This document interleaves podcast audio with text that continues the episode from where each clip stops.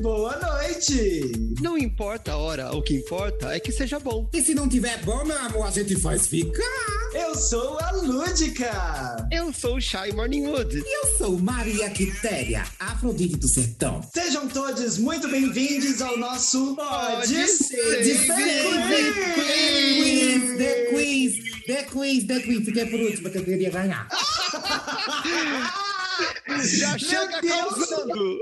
Mas temos um eco aqui, um eco maravilhoso de uma voz nova, dona Chay. Que voz nova é essa, pelo amor de Deus? Esse podcast está virando uma grande invasão, não é mesmo? É uma voz importada lá no sertão, como vocês já puderam perceber, não é? Meu amor, eu acho que as pessoas estão me confundindo. Sou Maria Quitéria, Afrodite do Sertão. Chora no corpão. Se você não tá podendo ver meu corpo pelo podcast, problema seu. Dá um Google. Olha, aproveita que você já está falando, Maria Quitéria, e, e já dá a letra, dá o nome, fala para nós quem é a senhora, senhora. Senhorita, por favor, sou solteira ainda porque não achei nenhuma pessoa capacitada, ao contrário, para casar comigo. Entenda quem queira. É o seguinte, sou Maria. A Xuxa, né? No Brasil não há homem para mim, vai. Querida, a gente veio da mesma nave, veja. Se uma pessoa me conhece, ela sabe que eu vim, não sou desse planeta, não tô aqui a passeio. E eu tô aqui hoje como convidada especial, ganhando muito bem, graças a Deus, é nós, vamos fazendo, para poder participar desse podcast. Sou Maria Quitéria, sou a Afrodite do Sertão, também sou conhecida como a deusa do MS, que é de Mato Grosso do Sul, que é de onde eu venho. Sou de uma colônia nordestina, lá no, no interior do Mato Grosso do Sul. Para falar mais, eu preciso receber o Pix antes. É, desculpa. Ah! E o episódio acabou por aqui, né? Muito obrigado, Maria Quitéria. Obrigado, foi um prazerzaço. Eu tô desconfiada que a ênfase nessa gargalhada tem a ver com não vai ter Pix, não sei. Olha, eu não diria que você tá certa, mas não diria que você tá errada. Eu não quero me expor. Ai, minha internet caiu, desculpa. Tchau, gente. Ai, não era para dar tchau, era só para cair. E nós trouxemos essa Afrodite do Sertão maravilhosa para falar do super tema de hoje. Tragédia, comédia e drag queen, não é mesmo, dona Chay? E tem umas que acumula função, né? Que ela é uma drag queen que ela é meio tragicômica. E a gente vai falar de tudo hoje. Olha, meu amor, só de tragédia e comédia já é tragicômica, sabe? Só da gente estar tá viva! Ai, eu tô muito revoltada. É porque eu quebrei minha unha hoje. Ah, fala pra nós, Maria Quitéria, como, como foram os seus últimos dias? A gente sempre comenta aqui no começo do episódio um pouquinho da nossa semana. Conta como foi sua última semana, os últimos tempos. Se diz que tá com a unha quebrada, tá revoltada, tá difícil viver no Brasil, querida? Hashtag chateada, né, amor? Essa semana foi um pouco conturbada. Precisei tirar uns dois ou três dias de folga na nossa casa de campo, mas já tá melhorzinha a situação. É, casa de campo que eu falo é o fundo aqui de casa. Tava cuidando das plantinhas. Mas foi bem, tá aí, tamo viva. Diz que a gente tá viva, combinamos de não morrer. Esse ano tô aí, ótima. Nem feia, nem bonita, diferente. Combinamos de não morrer, é ótimo. E você, Chay Morningwood? Tá feia, tá bonita, tá como? Ai, então eu tô podre, fia. tô tentando manter o combinado de não morrer, mas tá difícil, viu? Porque a gente vai acabar morrendo de ódio. Se não morrer de Covid, a gente morre de ódio dessa bagaça. Mas enfim, essa semana que eu acho que minha semana vai ser parecida com a sua, nós estamos fechando o bimestre, então tá sendo aquela loucura. Tomando sem cuspe com areia, porque olha, tá complicado. Correr atrás de aluno que sumiu no online, laçando aluno assim, igual o gaúcho com boleadeira, sabe? Que sai correndo.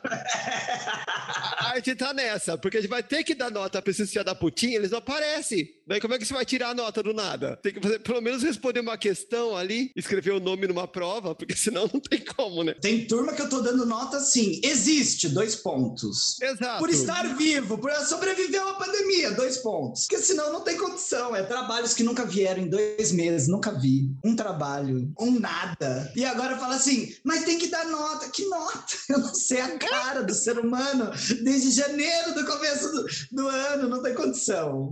A gente olha essa história de híbrido, né? E hoje, de manhã, apareceu um aluno, eu entrei na sala, o aluno olhou pra minha cara, aluno que tá comigo desde o segundo ano. O senhor dá aula de quê mesmo? é, gente, aconteceu comigo hoje. Hoje eu apliquei prova. Aí, terceiro bimestre. Eles eh, começaram a ter aula comigo esse ano, né? Mas é o terceiro bimestre. Então, é o terceiro ciclo de provas. Olharam pra mim e falaram: nossa, mas tem prova de arte? Não, querida, eu tô fazendo revisão, mandando você estudar, enviando conteúdo, avisando data de prova para os outros. Não, não, é, não, não tem. Senhoras e senhores, vocês acabaram de acompanhar o drama das professorinhas. Ai, gente, meu primo apareceu, meu primo apareceu para fazer uma participação, não pode? Pode? pode, aqui pode tudo. Pode, pode save the queens. Aí essa casa é muito libertina pra mim, eu vou orar. Ah, Pode orar nada. também, inclusive. Pode orar. Ah, eu vou arrumar uma vela bem boa, então, pra eu orar. Conheço a vela. é, querida, nada disso. Aqui, se você for rezar, é só ajoelhar que acontece. Fica tranquila, querida.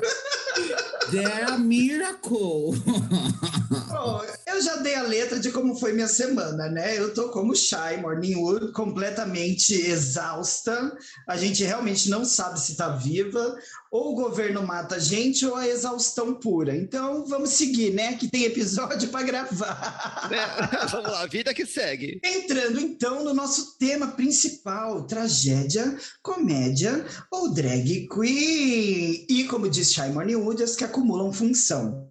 Nós vamos falar hoje um pouquinho sobre a história da drag queen no teatro. Para começar, eu queria só deixar uma coisa muito clara, porque eu acho que isso vai estabelecer um parâmetro aqui, caso você tenha caído de paraquedas nesse podcast de drag queens e não saiba que drag queen não tem nada a ver com ser travesti ou transexual. É um conceito importante para você entender tudo que a gente vai falar sobre o teatro e a história dessas pessoas ao longo dos tempos. Então, transexuais ou travestis são identidades de gênero, pessoas que nasceram com um gênero designado no nascimento, que não é o mesmo com o qual elas se identificam. Homens que nasceram designados como homens por terem pênis, mas se identificam como mulheres, vice-versa, e todo o espectro que existe entre esses dois gêneros também é possível. Nesse momento, a gente precisa fazer um adendo aqui. Faça porque aí. tem as pessoas que acham que elas nasceram, que elas nasceram feias, elas nasceram feias, mas elas acham que elas são bonitas. Não cabe para vocês aí nesse lugar, gente. Não.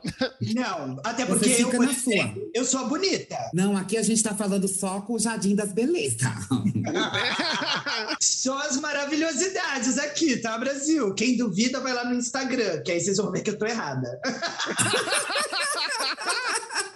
Mas a drag queen, então, só para completar essa ideia, ela é uma expressão de arte. Drag queen é uma expressão artística, não à toa, está intrinsecamente ligada ao teatro desde os seus primórdios. Mas antes da gente falar sobre toda essa história, eu quero saber das senhoras algumas coisinhas, né? Porque aqui somos três drags, ou melhor, três drags Dona Maria Quitéria, a senhora é drag? Ai, fiquei rouca. a Maria Zilda, a Maria Zilda. Peraí que eu tô tomando meu champanhe. É, eu, eu sou... Aí eu já fui muito chamada, sou muito chamada de drag, fui chamada para esse podcast como drag queen, mas na verdade eu sou atriz, modelo, cisgênera e, e bonita ali acima de tudo, que é o meu maior cartão de visita. Mas eu sou a personagem criada para o teatro no ano de 2000. Ai, não vamos falar sobre idade? Vamos, porque eu tenho orgulho. eu quero data, eu quero data. No ano de 2000, então, quer dizer, agora no mês passado, agosto, completei 21 anos. Eu já posso fazer tudo o que eu quiser. Quer Olha. dizer, tudo que eu puder, né? já é de maior, né? já é de eu maior. Sou de maior. Eu sou de maior. Respeita a minha história, gente. Olha, pois eu, cada episódio que passa, tô mais jovem. Eu comecei com 20, 18, fui para 16, daqui a pouco eu tô com 12 anos, eu sou a própria drag Benjamin Button. Ela só rejuvenesce. É maravilhoso. E dona Maria Quitéria, como nossa convidada, você disse que não é drag, é uma linda personagem. Conta pra gente bem rapidinho. Como você surgiu? Tem a ver com o teatro? Foi por causa dele? Qual a sua relação com o teatro enquanto essa personagem maravilhosa? Mulher cis gostosa? Aqui eu abro um parênteses, então, para o Ars Correia explicar um pouco sobre a Maria Quitéria. Ai, onde é que vem esse bofe? não é que você não, eu tô molhado. gente, é trabalho vocal, a gente trabalha para impressionar as pessoas. Vocês que estão acompanhando esse podcast aí, pode correr lá na, no Instagram, vocês vão ver essa figura maravilhosa. Não vou ver nada, gente, gente não vai lá. eu criei a Quitéria no ano de 2000, precisava fazer uma festa, uma recepção de um evento, e aí tinham os atores atores do grupo, né, um deles não ia poder, e aí precisava criar um personagem. A festa chamava For Rock, que era uma mistura de forró e rock, uma festa universitária, e aí que criar um personagem. Então, assim, eu crio a Quitéria muito dentro do estereótipo ainda de comicidade, é, jocoso. Então, assim, vamos criar uma personagem, já que tinha é, forró na festa, vamos criar um personagem nordestino. Ah, mas aí para distanciar um pouco mais, para ficar assim mais cômico, vamos fazer então uma mulher com exageros no corpo, é, maquiagem e tal. Então botei peitão, bundão de espuma e maquiagem, um bocão. E aí foi quando nasceu a Maria Quitéria para criar essa seria uma nordestina que era alucinada por rock. E aí foi esse o mote, né, para poder criar a personagem no ano de 2000. E daí ela passou de ser assim a recepção de eventos, com o passar do tempo, a ser a atração da, da, da festa, né, principal, tem que fazer os shows, contratado para eventos, enfim. E aí ela vai ganhando essa, essa importância. Hoje a Quitéria tem uns dois, três guarda-roupas em casa e, e, literalmente mesmo, tem um guarda-roupa no fundo que é só com roupas da Maria Quitéria e debaixo da cama, que nossa cama é super alta, tem umas caixas que eu tenho os figurinos da Quitéria desde a criação dela até hoje. Pouquíssimos eu não tenho mais, mas a maioria existem. Olha ela dando truque. Ela não, que agora é ele, né? Nós temos uma cama super alta, ainda joga que é rica na cara de todo mundo, né? É para garantir que todo dia eu vou trepar, nem que seja na cama. É bom já fica na altura certa. Quando alguém tá em pé, já fica. Deixa pra lá. Não, Mas eu... esses assuntos, não, gente, pelo amor de Deus. Falaram que aqui era tudo de família. É, a gente não falou de qual família, né? É uma família de pessoas. Cacete também não tem família, querida. É, aqui é todo mundo com nome e sobrenome. É. Mas essa maravilhosa Maria Quitéria, como eu já suspeitava por conhecê-la também, já fizemos, eu e Arce já fizemos muito, algumas coisas juntos no teatro. Já sabia dessa ligação. Olha as revelações. Eu queria é. ouvir essa parte do muitas primeiro, depois do algumas. Não entendi essa parte do muitas. Ai, gente, olha. Ai, rolou um mais delay da transmissão. Não, meu marido tá aqui, gente. Eu não posso falar assim com alto essas coisas. Intimidades Mas... expostas no áudio. eu já sabia de toda essa ligação com o teatro, mas queria saber de Dona Chay antes de falar de mim. Porque Chay Morningwood, como todas sabemos, também é atriz, bailarina, é bióloga, psicóloga, figurinista e uma grande de uma piranhona. Então fala pra nós qual a sua ligação com esse teatro, mulher? Desde pequenininho eu faço teatro, né? Comecei a fazer teatro na igreja com sete anos, vai vendo, cidade interior. Mas a trajetória da Shai foi ao contrário da Maria Quitéria. Maria Quitéria foi uma personagem que nasceu para o teatro e Shai Morningwood, ela nasceu para as boates. Na verdade, ela nasceu como Felícia Félix há séculos atrás, né? E depois puta, ela... Né? Puta! E Felícia Félix, depois ela foi mudando um pouco, né? Ela foi deixando de ser feminina e foi tomando esses ares andrógenos e virou Shy Morning Woody porque não combinava mais Felícia Félix com a coisa estranha que ela tinha virado. Mas, vindo para São Paulo, a personagem Shy Morning Woody foi requisitada no teatro várias vezes. Né? Eu faço aula de música e uma professora de música, todo fim de ano, ela monta espetáculos musicais com os alunos, com os alunos de canto. E daí, sabendo que eu tinha a Shy Morning Wood, ela começou a enfiar a Shy Morning Wood nas peças musicais. Então, a gente fez o caminho contrário. A gente nasceu na boate e depois foi pro teatro. E daí cheguei a fazer uns três, quatro musicais com o Shy Morning Wood no teatro. De vez em quando aparece por aí também.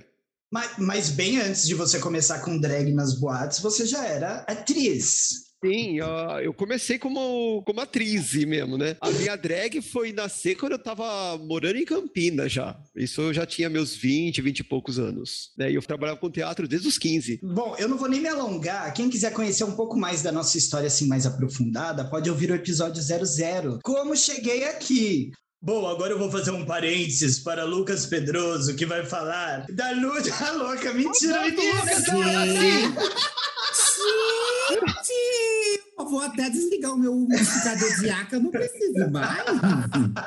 Não se engana, porque Alô? Lucas Pedroso mia mais que a Lúdica, tá? Pode ficar Ai, tranquila. gente, para. Vamos quebrar uma luta agora. É uma gata no cio. Essa é minha, é minha voz normal, né? Quero falar aqui agora com vocês, bem sério, tirando um pouquinho a lúdica, né, gatinhos? E a louca.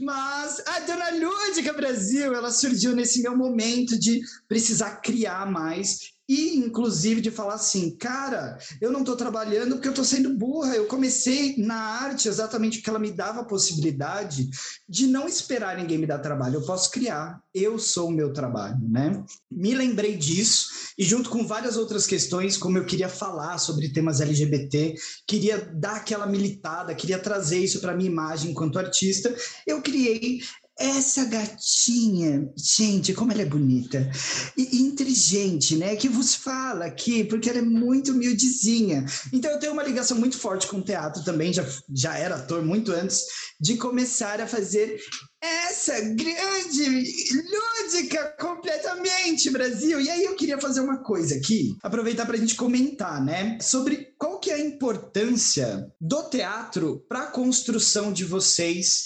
No caso da Maria Quitéria, dessa personagem maravilhosa feita pelo Arce e da Shai na construção drag. O que que o teatro acrescenta? Quem começa? Ai, vamos dar oportunidade para as que vieram primeiro. Chamou de velha, chamou de velha. Chamou de velha, tá? Eu dela. sei que eu sou mais velha.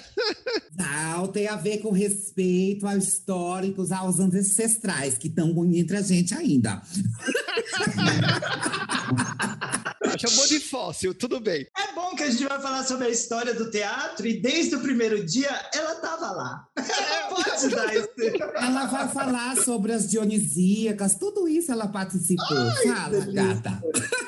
Eu fiz a audição pra Ed, pro rei, eu confesso. Alô, a original. Então, a, o teatro ajuda principalmente pra montar a personagem. Eu acho que é isso, é você trazer o background, né? Quando você faz construção de personagem, você pensa da onde aquela personagem veio, pra onde que ela vai, né? Então, acho que quando você tem essa vivência do teatro, a, a sua persona drag, ela fica muito mais consistente. Tanto é que a- uma característica interessante da, da Shai, que eu gosto de trabalhar muito, é isso. A Shai é uma drag que ela tem personagens. Quem acompanhou o nosso Lip Sync for the Quarantine, vê que assim, a, às vezes ela era andrógena, às vezes ela era extremamente feminina, ela aparecia como milf em certos momentos, como bruxa em outros. Tinha, se, se você pegar, tinha uma ligação entre elas. Eu acho que o, o legal é isso, né? Então, quando você tem essa bagagem do teatro, você consegue pegar a sua personagem e fazer a sua personagem fazer personagens. E acho que isso enriquece muito o show. É só você ver, gosto muito de dar o exemplo da Ícaro, que é uma drag extremamente teatral. Daí você vê a diferença de uma drag que ela dubla e uma drag que ela interpreta. Eu acho que o teatro é importante nesse sentido. Acho ótimo, tá bom? Falando como Ars Correia agora. É, Muda, é, querida, vai e volta, vai e volta, traz os dois. a A gente não vai tá fazer fazendo- dois piques por causa disso, tá? Que veio dois convidados que ele vai fazer dois piques. Não sei nem se vai fazer um. O pagamento é um Uber só, é só um Uber que a gente vai pagar, não tem dois. Mas é exatamente por esse background aí, já vamos chamar assim, e eu acho que a versatilidade, ou, ou então as potencialidades do trabalho de, drag, é, ele, ele se amplia, né? Eu, eu nasço com teatro, trabalho com teatro, e aí quando vou criar personagem, quando crio personagem, eu crio em todo o contexto de, de teatro. Por exemplo, eu nunca tinha visto drag, não sabia nem que existia drag, eu não, não ia a boates, eu não, não frequentava fé, eu sou muito mesmo assim, caseiro, né? Não, não, não gosto de, de baladas, essas coisas, então eu não via, não conhecia. Então quando eu cria a Maria Quitéria, depois de um tempo, e como personagem e tal, construindo todo dentro desse, desse ideário, ah, e eu passei a ver, então assim, acho que uns dois, três anos depois eu comecei a frequentar a boate, porque a gente foi fazer um, um encerramento da companhia de dança, porque eu também né, dan- dançava há 15 quilos atrás, eu dançava. Então, a gente foi fazer um encerramento de ano. Fecha o áudio dele, gente, obrigado, por favor. As mas tá risadas não ótimo. são. As risadas Não, não são bem-vindas assim. agora. O pior é que eu há 15 quilos atrás é um mês, gente. Não é tanto tempo. Se você for fazer a linha histórica, pra mim não bate, mas vai. Então a gente foi fazer um encerramento da companhia na boate, né?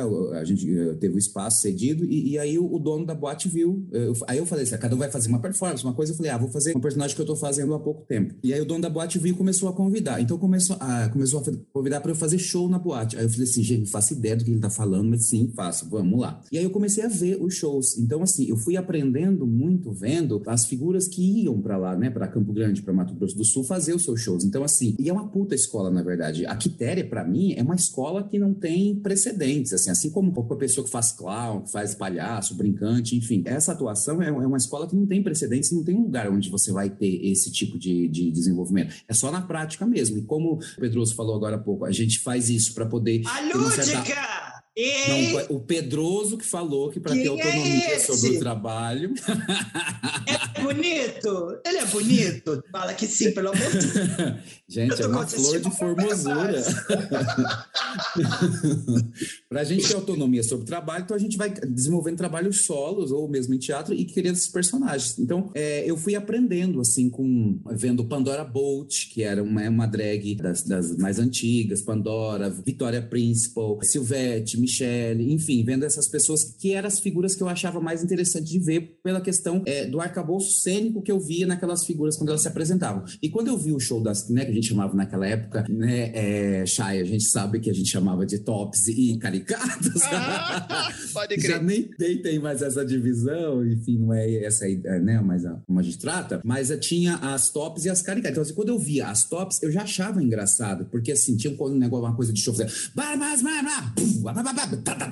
Falava, gente, isso é muito engraçado. Porque elas estão explodindo as coisas. Então eu achava aquilo já cênico, cênico e muito engraçado. Aí eu comecei a fazer uma leitura caricaturizada, né, de tudo isso. Então eu começava a distorcer um pouco as coisas. E como a Quitéria é, sempre foi criada nessas possibilidades de, de né, muitas possibilidades, aí isso foi ficando muito mais amplo. Então eu fui bebendo na fonte da drag, na fonte do palhaço, na fonte do brincante, na fonte do, da, do desenvolvimento de personagens, se a gente for falar de, de, de Stanislavski, enfim, ou, ou qualquer outro é, é, ponto de partida que a gente toma no teatro para criação de personagens, desenvolvimento das cenas, enfim. E aí isso foi muito importante para mim, para essa pluralidade de, de, né, de, de, de, de, condições de estar no palco. A dança, tudo foi, eu fui jogando tudo junto, o circo. Então tinha show da Quitéria que eu fazia e tinha acrobacia aérea, eu fazia tecido, eu fazia um monte de coisa, perna de, não, perna de pau não coloquei na, na boate mas já fiz a quitéria em perna de pau e em teatro, por exemplo, né? Então, assim, você vai, vai mesclando essas coisas e aí é muito rico. Então, meninas, eu, eu queria falar de mim, mas eu vou falar um pouquinho depois, porque você sabe que ela não se aguenta, ela tem que falar dela, né?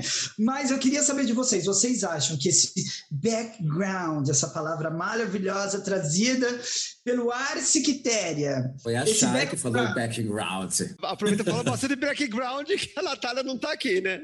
A é, aproveita que a produção pode falar background background à vontade. Vocês perceberam, gente, que a gente está abandonada? A produção não veio. É, é, Misa Nubes, ela tá de licença maternidade, que ela foi dar luz a um gremlin, também não pôde aparecer neste episódio. Então, assim, a gente está completamente jogada às traças. Aí tem que trazer esse tipo de convida. Quer dizer, vamos lá. Aí eu... dizer? Puta que pariu, meu amor. Aí não pode falar puta que pariu aqui, né, pode, gente? que é mais 18. Puta que pariu não pode. Puta Caralho, que pariu. falei, puta pode. que pariu, não pode. É porra com puta, mas pariu aqui a gente não fala parir. Graças o problema a é o Deus. pariu. Tem até um adendo, inclusive. A Miss Anubis foi fazer uma reprodução, mas ela faz por bipartição. Ela não tem copo lá, porque não achou parceiro é, né, habilitado para tal. Exatamente. Nem conheço, nem conheço a pessoa, já tô chuchando. Ô, oh, meu pai eterno. Ela linda fazendo suas mitoses. Olha, o meu áudio não vai aparecer na gravação, mas eu queria dar alguns detalhes aqui. Menina, mas eu tô me coçando pra não falar. Do meio do além. Ó, eu não sei se falaram pra você, o objetivo desse podcast é tirar sal da lúdica, então aproveite. Não é! Não é! Oba, obrigada. Ela tá fazendo a menina aqui que vai sério. E outra, eu anotei aqui pra falar, porque eu tô anotando as coisas que eu tenho que falar, senão eu esqueço. A convidada com dois guarda-roupa e a lúdica três pontinhos no boi. Adeus. Gente, não! Não, peraí. Peraí, eu vou falar. Agora eu vou falar. Eu tô puta! Eu tô puta! Não, você não tá puta, não, querido. Você não está puta, você é puta, é diferente. Podem voltar a podcast. Leila Lopes, vem do além. Só pra me gongar, gata. Para, vá cuidar das suas crianças, alô. Adeus. Ah, tivemos essa ótima participação, mesmo de licença maternidade, da maravilhosa Misano. Eu sei que vocês estavam com saudade. Eu também tava, porque, né, a zoação é sobre isso. Entre uma contração e outra, ela voltou, né? Ai, fala mal da Lúdica. Ai, fala mal da Lúdica. Mas tudo bem. Um dia, daqui uns dois anos, eu vou ter uma segunda roupa. E aí eu quero ver o que você vai falar. Tá? Eu quero ver, eu quero ver. Mas. E eu quero ver a roupa. Acredito vendo. Humilhação! Vocês têm que entender que eu sou como a Mônica. Eu tô sempre com a mesma roupinha porque é identidade visual. Se você não pegou a referência, aí o problema é todo, todo meu, né? Igualzinha a Mônica. Tá igualzinha a Mônica. Não vou comentar por quê, mas tá igualzinha a Mônica.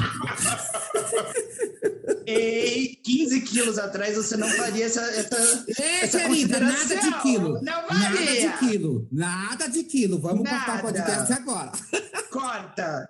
Mas a minha pergunta era: esse background de teatro é essencial para ser drag? Ai, essencial é uma palavra forte demais, hein, Chay? É. Peguei. Essencial. Eu sei, mas foi proposital. Precisa esse background para você realmente conseguir fazer a sua performance, ter experiência, segurança e ferramentas enquanto artista para fazer drag? Ou é uma ajuda, mas se não tiver, tá tudo bem? São construções muito díspares. Eu fiz isso. Ela é poetisa, né? Ela é poetisa. Então, assim, Mas são construção caminhos diferentes. Não tem a necessidade, né, exatamente de ter o background do teatro para você poder fazer drag. Não tem a ver com isso. São caminhos artísticos diferentes. né? Quem canta, às vezes, vai para a cena para interpretar como ator, como atriz, ou vice-versa. Quem está atuando vai cantar, enfim. E a drag é um outro caminho que não necessariamente precisa vir do teatro. É uma interpretação? Também. Vai passar por esse lugar. Você vai trabalhar com interpretação de, de sensações, de sentimentos, de propostas, de coisas, mas não necessariamente você tem que ter feito teatro, cinema, TV, qualquer tipo de coisa. Tem um caminho que é percorrido de uma maneira diferenciada e principalmente passando por esse viés da performatividade, que é, é, é uma outra construção, que o trabalho de drag acrescenta para quem faz teatro também. Porque no trabalho de improvisação, nesse jogo, toda essa questão, é, então as coisas se retroalimentam, né? Ai, eu falei que linda, gente! Palmas, palmas para ela, palmas. Eu quero. A gente vai colocar palmas sonorizadas para ela. Agora tô fodida, acabou tudo que eu tinha escrito, não sei mais o que falar. Pronto. Tem mais uma hora de episódio e ela não sabe mais uma palavra. Não, eu Vou concordo. aproveitar o intervalo para desligar meu feijão que tá no fogo. Pera. Corre. Antes da Chay falar, eu concordo 100%. Acho que a Chay deve ir pela mesma linha, mas acrescento que facilita. Eu acho que facilita muito. Ajuda demais, né? Você ter esse estudo ou essa vivência, seja de forma amadora ou profissional, com o teatro, né? Porque ele te dá tantas ferramentas na hora de performar. Eu mesmo, quando criei a Lúdica, criei uma personagem que ela trabalha quase que 100% pro improviso. A Lúdica não tem texto, até precisa escrever alguns, mas ela não tem. Ela usa improviso, jogos, interação com a plateia, não tem quarta parede com ela, é tudo brincadeira envolvendo o público diretamente, né? Uma coisa bem Silvete Montilla mesmo, que eu me inspirei muito, inclusive, né? Todos os shows que eu já fiz sempre foram com interações ah, físicas com a galera, né? Sobe no palco, vem participar comigo, vamos falar, vai gongando, vai xoxando, fazendo jogos. E eu acho que esse, se eu não tivesse esse background de teatro, teria sido muito, muito mais difícil eu fazer essa construção e mais, fazer tão rápido. Porque para mim essa construção enquanto artista é muito simples de ser feita, como eu já fiz de vários outros personagens por aí. Muito simples, bem entre aspas, porque a lúdica para mim é bem mais complexa, bem mais significativa e a construção dela é muito mais profunda de- do que de muitos outros personagens que eu já fiz. Mas mesmo assim ajuda demais. Então, eu, Ludica, indico. Se você está começando, você precisa do teatro para ser drag? Nunca. Ainda mais hoje em dia que nós temos essa pluralidade, essas possibilidades gigantescas, né? Desde a drag de quarto até a drag da boate, a de concurso, a caricata, a que é mais é, conceitual, enfim, a andrógena como Dona Shai. Mas se eu puder te dar uma dica é, faça porque acelera seu processo, te ajuda e te levanta. Te dá mais segurança para estar em cena, para performar e para né, dar os passos aí que você queira, objetiva, enfim. E Dona Chay, o que pensa sobre isso? Aí, de novo, eu vou acompanhar o relator, né, a louca? É, que eu acho que é isso mesmo. Não, não é essencial. E, assim, vai muito do estilo de drag também que você tá, tá procurando. Mas é, o conselho é tudo que você puder acrescentar, enriquece. Mesmo que você não queira ir para o teatro, mesmo que você não queira ser uma bailarina, mas você fazer uma aula de dança vai melhorar sua performance. Você fazer uma aula de teatro vai te ajudar a, por exemplo, encenar a música e não só mexer a boca e dançar no ritmo, sabe? Se você puder acrescentar um circo também para trazer uma surpresa. Então, eu acho que quando você fala de arte, quanto mais plural você conseguir ser, melhor, né? Então não é essencial, mas ajuda. Eu trouxe o circo na questão de ser uma grande palhaça. Foi aí que eu. Acrobacia mesmo não veio, mas a, a piada, o clown tá aí. O clown tá aí, Aliás- garota. Aliás, eu acho é, o clown, um palhaço, ser palhaço, é para mim, uma das, das funções mais funções, né? Um- uma das partes mais difíceis de ser feitas. Um bom palhaço é muito difícil de fazer, porque existe uma entrega, um estado de, de jogo que é, é muito difícil. E eu acho que a drag ganha muito isso, em um campo diferente, mas a- a, drag tem muito isso, porque a gente, né, quando você está numa boate, por exemplo, é, conversa com as pessoas, troca ali, faz o jogo, ou mesmo quando você vai para o palco, né, no improviso, segurando o microfone, eu louvo, louvo com todos os, louvores possíveis quem segura plateia e microfone, porque segurar plateia com microfone não é fácil. Então você tem que ter um jogo de cintura tanto para não perder o ritmo das coisas, não, não deixar de ser interessante, e ao mesmo tempo, isso é uma preocupação que eu tenho, é de, de o que é que eu estou dizendo aqui, que mensagem que eu estou passando. Minimamente eu preciso cuidar um pouco disso, né? Então, quando a gente está fazendo mesmas brincadeiras, mesmas piadas, e aí vai depender do lugar que a gente está fazendo. Se eu estou fazendo dentro de uma boate, eu posso fazer determinadas brincadeiras? Posso, e também da maneira que eu faço aquilo, senão eu vou estar só repisando valores e ideias bem ruins que não devem ser replicadas, enfim, enfatizadas. Acompanhando a relatora, né? Puta que pariu. Não, é que a, o que Maria Quitéria barra Arce, né? Porque a voz era do Arce agora. Uma coisa que às vezes algumas drags pisam na bola é isso, você não ter essa sensibilidade de identificar com qual público eu tô mexendo agora. Não é raro você ver, por exemplo, drag tratando um público de uma festa como se fosse um público de boate, ou então uma drag num bar, no restaurante, fazendo a mesma performance que ela faria na boate. Não, não é a mesma coisa, né? A gente tem que saber muito aonde tá pisando, quem que tá assistindo. E esse, esse feeling, assim, é só na, na prática mesmo, né? Ninguém ensina, né? Aliás, Chay, eu acho isso fundamental. Não, ia dizer que é nisso que eu acho que o teatro ajuda e é aí que ele traz uma importância gigantesca para o performer. Até porque depois o teatro é uma prática, digamos assim, de vida, né? Mais do que só você ir lá apresentar. Se você encara isso como parte de você, né, do seu desenvolvimento enquanto artista, você ao longo de uma carreira teatral, você desenvolve diversos tipos de espetáculos, faz diversos tipos de performances em lugares diferentes para plateias diferentes, do infantil a Shakespeare, e isso vai te dando também essa noção de como pisar em cada espaço, como conversar com cada público, que referência eu posso trazer para cada uma dessas pessoas, né? né? Por exemplo, a Quitéria tem perucas específicas, figurinos específicos para fazer um evento numa praça.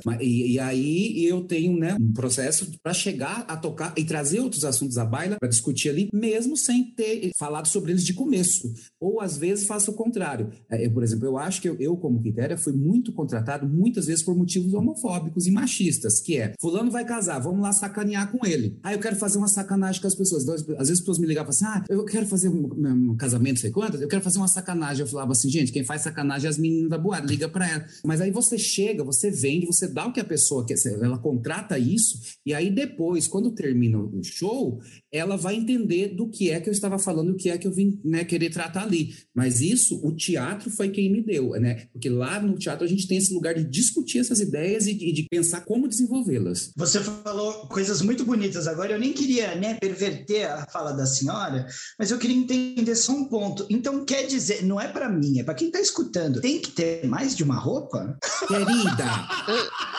principalmente porque tem que lavar roupa. Principalmente porque a gente precisa da higiênica, a gente precisa da socialíssima, a gente precisa de todas essas coisas que faz parte da vida para não fazer a porta. E aí a pessoa não é desenho animado que ela tá. Agora fecha o áudio dela que eu quero falar toda a verdade. Essa menina uma relaxada, porque ela só tem. Não, não, não, ei, aqui não. Aqui dentro da minha casa, não. Você vai respeitar essa garota, porque eu tô de navalha hoje, hein? Você não me faça levantar daqui. Eu não vou pagar mais Uber pra ela, não. Ela vai a pé. Chega. Não tem Uber, não. Eu vou fazer igual a desse Gonçalo, vou mandar todo mundo da puta que pariu aqui agora, porque se a gente vai falar a verdade, a gente é recriminada. Ó, gente. Aqui não. A gente não vive num país democrático. Aqui não. Alô, cai que horror. Eu quero até aproveitar essa oportunidade para deixar uma coisa muito clara, porque a gente fica aqui zoando, mas eu sei que tem, tem ouvinte que fica sem entender. Nós temos pelo menos seis ouvintes, né? Ai, graças a Deus. Talvez dois desses seis, eles não entendam isso que a gente está falando aqui, mas a Lúdica, ela tem uma roupa só de propósito, que é uma roupa só e não é ao mesmo tempo, porque tem outros, outros adereços que entram, que saem, uma roupinha que eu troco às vezes, outro tipo de vestido, às vezes eu roubo uma coisa daqui, boto uma jaqueta, faz uma montação diferente, Halloween, enfim, mas é de propósito, né? E é importante você, enquanto artista, e aí, por que, que eu tô trazendo isso? Porque é mais um background que o teatro me deu e que tem a ver com a pergunta que eu vou fazer para vocês, que eu quero que a gente responda bem rapidinho, senão não dá tempo de dar história nenhuma, mas eu quero que a gente responda essa pergunta porque eu acho ela muito importante, é na construção da personagem, dar a ela algumas características específicas que para mim, enquanto criador, fazem sentido. Tudo vale desde que seja proposta. Você está sabendo daquilo, né? Você está fazendo propositalmente porque aquilo tem um sentido e um motivo dentro do seu trabalho. É até engraçado porque realmente existe, né, dentro das drag queens, essa cobrança de você tem que estar sempre com uma roupa diferente, sempre com um estilo diferente, uma coisa.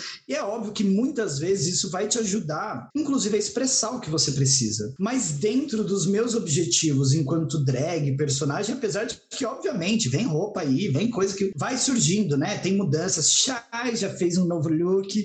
Eu mesma já tô aqui construindo um outro também da minha própria cabecinha que, né, já que vem o Drag Race Brasil com a Xuxa, ela tem que saber usar cola quente. Então ela tá aqui construindo seus looks e tal, mas dentro da concepção, se aquilo é proposital, consciente e faz sentido na sua performance e na sua criação artística, tá valendo, mas que é uma segurança que eu tenho porque o teatro me deu, por causa da minha construção de personagem de como eu entendo toda essa questão, né? E se fosse uma pessoa que não vem desse espaço, talvez se sentisse agredida com isso, né? Meu Deus, eu tenho que criar, eu tenho que fazer. É óbvio que tem, é legal, faz parte, né? Mas a Maria Quitéria, por exemplo, tem 21 anos, ela tem um guarda-roupa com milhões de coisas porque ela desenvolveu milhões de coisas. A Lúdica, que tem aí agora três, vai para quatro anos, ela está traçando o seu caminho. E saber esperar esse tempo também é uma maturidade artística que o teatro eu acho que ajuda você a ter nesse sentido, né? Mas, gente, as cobranças são as piores. Você tem que estar tá com um sapato novo. Ai, mas isso não é. Essa roupa não é close, mas essa roupa. Mas isso não é pedra de verdade. Esse tipo de cobrança, gente, não acrescenta em nada. E ele tá muito no mundo de competitividade, que não tem interesse nenhum pra cena. Para as drags não fazer essa caracterização. Gente, quantos anos você assistiu Chiquinho a Chaves com a mesma roupa? Oxi, e qual é a potencialidade dessas coisas, dos desenhos animados, vocês nunca vi a Xirra e o He-Man. Ai, estamos falando de idade aqui agora. Oi. A She-Ra- Ah, não, mas, a, gente tá falando da Siri e do He-Man da Netflix, que lançou agora faz pouco Sim, tempo. verdade, verdade. É, desse mês. É, tô falando desse agora, tô falando agora, do He-Man agora. Mas aí é isso. E a outra, como é que a gente se exige quando, por exemplo, tem um figurino? Eu mesma vivi mais de um ano com um figurino só, porque era a minha ideia no princípio princípio, fazer essa caracterização. É a figura que vai transitar por vários lugares, mas sendo sempre essa figura. E depois, por necessidade de criação mesmo, pá, peraí, eu quero fazer mais umas outras coisas. E aí foi virando uma, uma outra proposta. Mas é um caminho que se faz. E tem gente que fica ali, Isabelita dos Patins, por exemplo, de quando nasceu até hoje, que a bicha ainda tá viva. Ela, Xé e a, e a rainha da Inglaterra, e as baratas são as únicas. Reptiliana. A gente já falou sobre isso aqui. Ela é da mesma época da Shai. É, são Ela é da Grécia. É tudo lá da Grécia. Não, concordo 100%. Aquelas linhas de Nazca, a gente que desenhou. Olha, gente, referências de episódios passados, hein? Vai, corre lá no Pod Save the Queen e vai ouvir essas coisas todas, gente. O que a gente tá falando aqui em resumo, gente, é não existe uma regra para fazer as coisas. E deixa de estar cobrando o rabo dos outros. Cuida do seu, você não tem? Oxi. Deixar a sua drag falar também.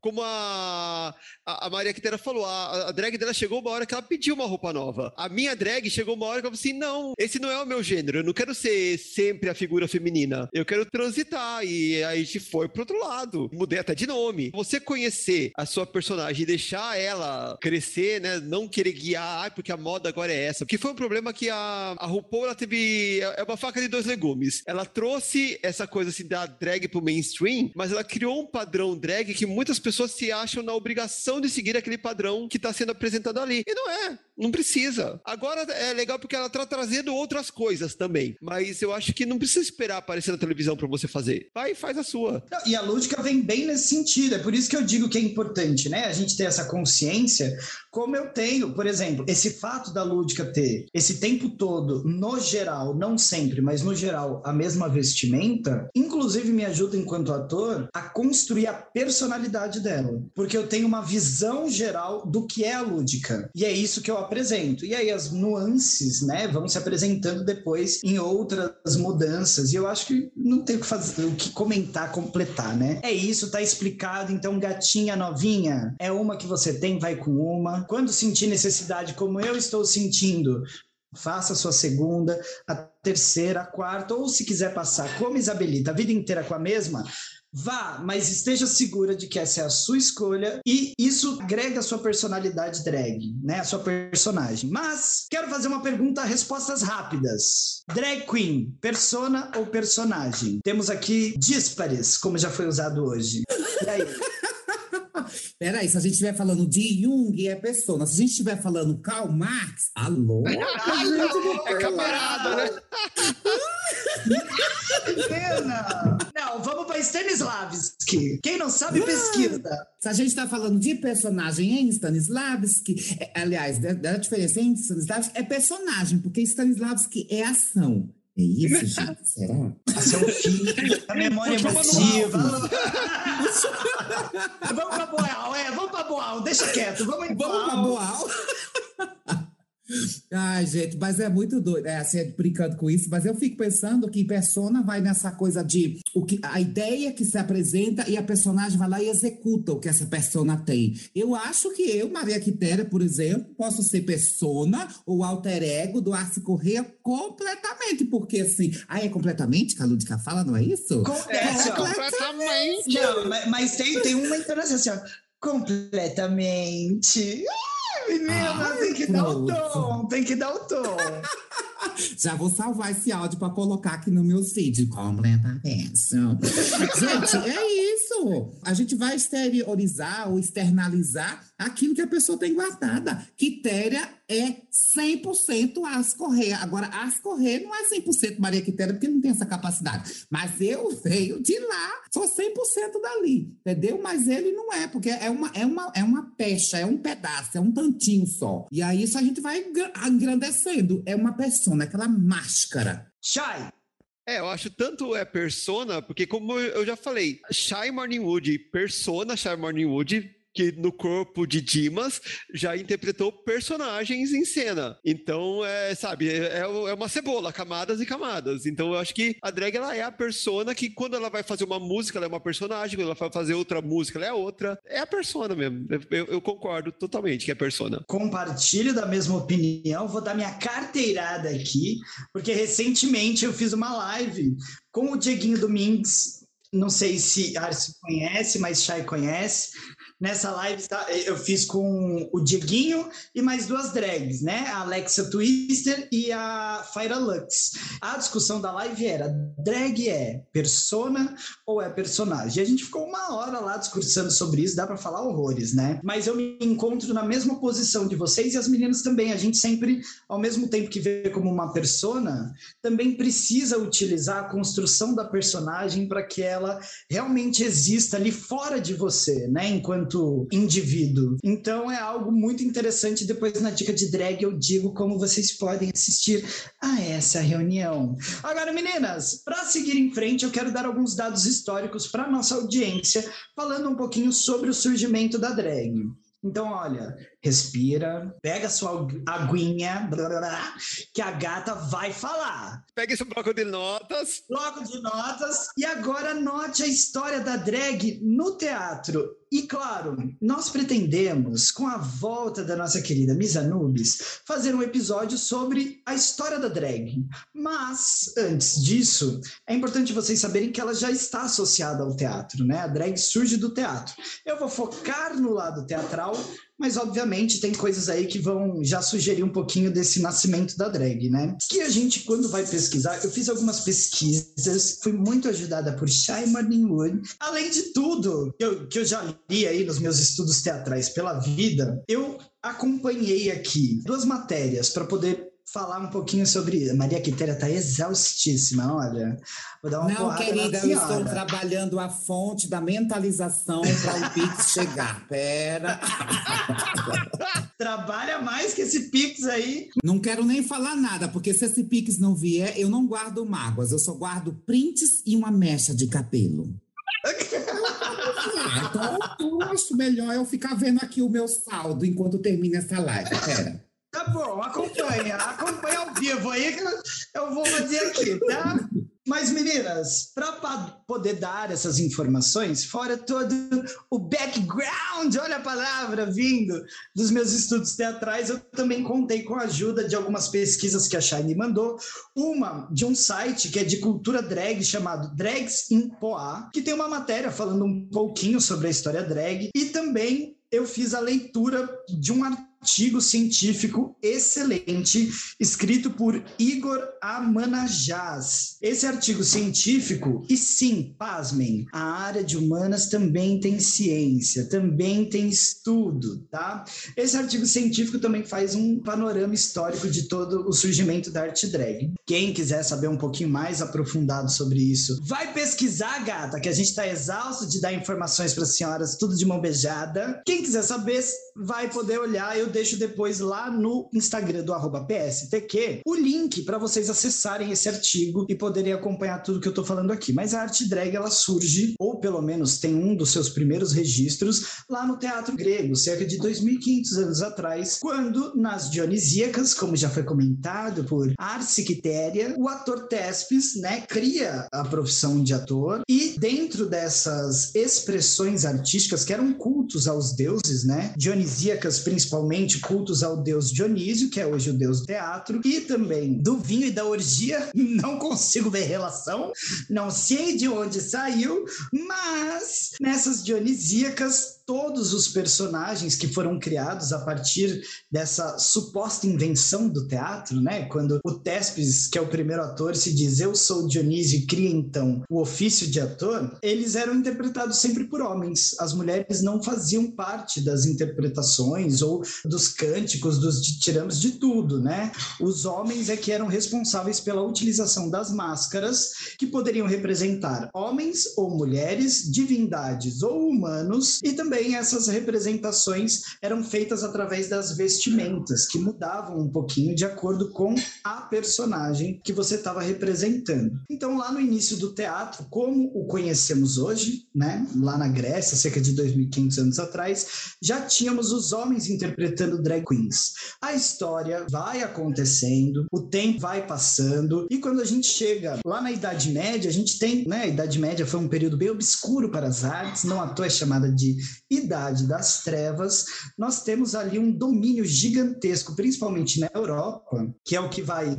influenciar a arte ocidental e o nosso conhecimento hoje no Brasil, por exemplo, enquanto artistas, sobre o que é teatro, o que é drag, enfim, nós tínhamos pouquíssimas representações femininas. Era um teatro feito por altos, né? Esses altos eles levavam as personagens como grandes metáforas, eram alegorias de sentimentos humanos e só homens participavam. Foi depois de muito tempo, lá pelo século XII, ou seja, de 2.500 anos atrás, para o século XII, até que homens dentro da igreja começassem a interpretar mulheres. Mesmo nas representações religiosas, os jovens, adolescentes, eles eram levados para interpretarem personagens femininas, até porque elas falavam bem pouco, quase não existiam, então eles delegavam isso às funções masculinas, até porque dentro da igreja, principalmente nesse período, não existia função para as mulheres, né? Elas eram delegadas apenas a serem fiéis, sem nenhum tipo de ação ação mais incisiva, importante,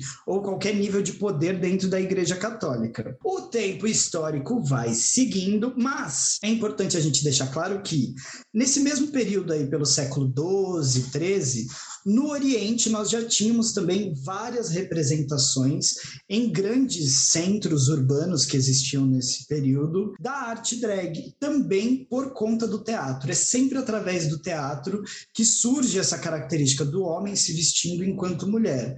Nós temos na Indonésia, né, no grande teatro de Topeng, essa característica dos homens que se vestem de mulheres no teatro Topeng.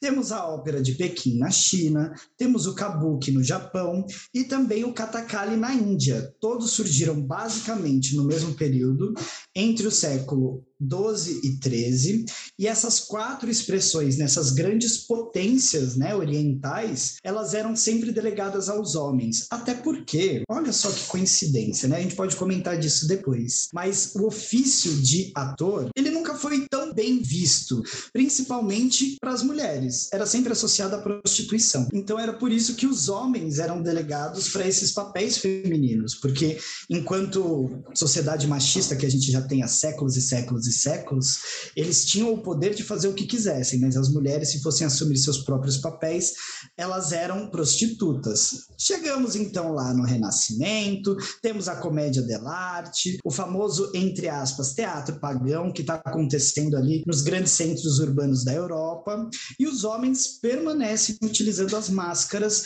e fazendo interpretações femininas. Mas nesse período a gente tem uma pequena diferença, porque é nesse momento que as mulheres elas conseguem se introduzir minimamente nos papéis de enamoradas. Porém, os homens ainda são os grandes responsáveis pela utilização da máscara para as personagens femininas, e isso é algo muito impactante na história, né? Porque a partir desse momento que a mulher começa a ter um, um certo papel, o que não é bem o foco do nosso estudo, mas a gente já tem ali aquela característica drag existindo há quase dois mil anos já, século XV, século XVI, e o homem sempre delegado a esses papéis femininos. Inclusive, nas peças de Shakespeare, no mesmo período, ali na Inglaterra, né, os homens é que eram designados para fazer Macbeth, Julieta, Ofélia e por aí vai. Eram homens que faziam. Nos estudos que eu fiz nesse artigo científico, em, alguns, em algumas outras pesquisas, né, mas no artigo do Igor Amanajás,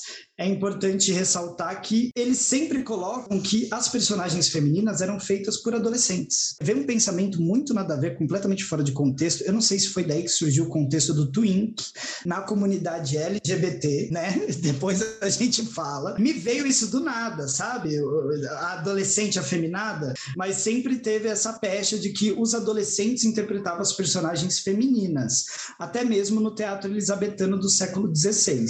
O tempo vai passando em Paris, lá pelo século 17, 18 e 19. Nós também temos grandes representações masculinas de mulheres, mas é importante a gente falar que, durante esse período, a mulher sempre foi estereotipada no teatro e sempre colocada no lugar da sátira, da comédia e grotesco. As mulheres não eram vistas como eu espero que sejam vistas hoje em dia, ou como deveriam ser vistas, pelo menos a discussão tá aí, né? De uma forma respeitosa. Pelo contrário, era sempre uma caricatura da mulher, geralmente uma caricatura que levasse para comédia, para zombação da figura feminina e sempre colocando ela como algo que enche o saco do homem, para ser bem simplista, né? É a figura que interrompe os planos masculinos, é a figura que atrapalha, é a figura que ela tem graça porque ela faz da vida do cara um inferno. E os homens também permaneciam fazendo essas representações. Até que lá pelo século XX, ou seja, 120 anos atrás no máximo, a gente tem uma troca do século XIX para o XX com o surgimento das drag queens. E aí as drag queens mais próximas do que nós conhecemos hoje começam a fazer caricaturas femininas que são mais realistas, dependendo do caso, e que também fazem homenagens mais responsáveis à figura feminina. É importante lembrar também que drag tem dois possíveis surgimentos, né? Dizem aí os especialistas teatrais, sem prova nenhuma, mas eles não têm fonte, eles têm convicção. É, dizem que o Shakespeare, quando ele escrevia lá nos seus manuscritos os papéis para os adolescentes, ele colocava lá drag, que significava dressed as a girl, vestido como uma garota. E que por conta disso surgiu o nome drag. Mas outros registros históricos dizem que o nome drag, na verdade, verdade, surgiu do verbo em inglês to drag, que significa arrastar. E o que, que é esse arrastar? É arrastar os grandes vestidos, as grandes roupas que eram utilizadas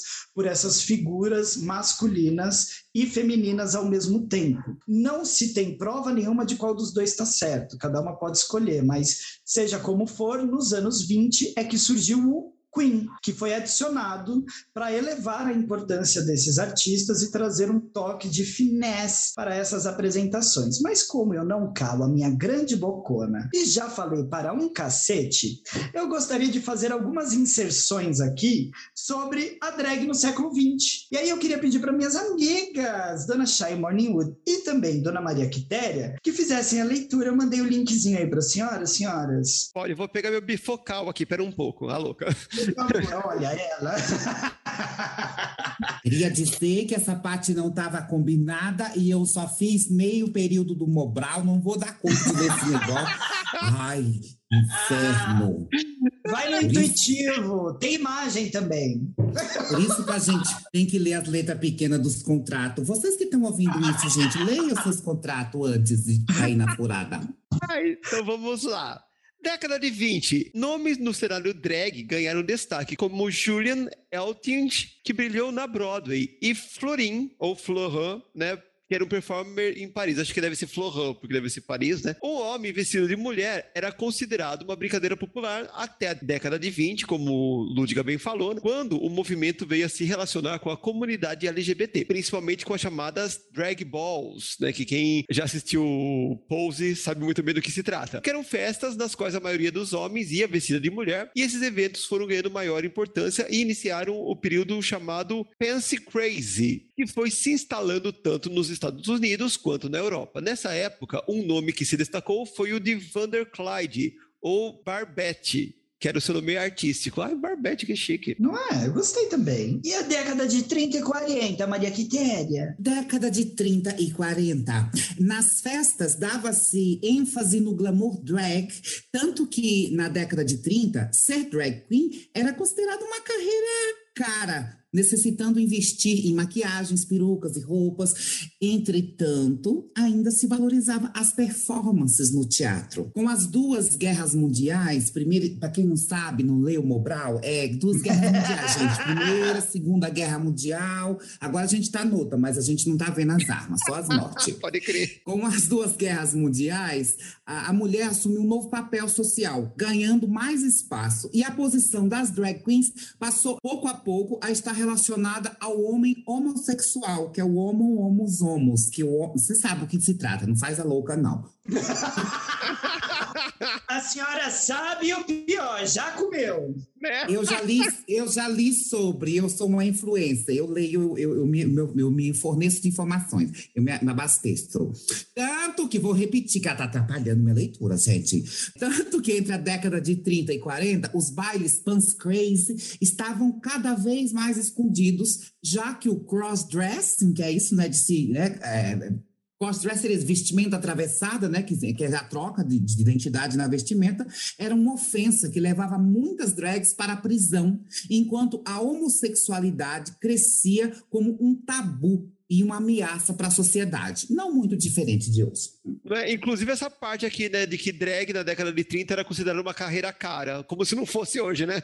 Pois é. Como, como se fosse barato ser bonita, né, gente? Não é assim que funciona. Por que será que a Lúdica tem uma roupa só, né? Fica aí pro Brasil, fica aí.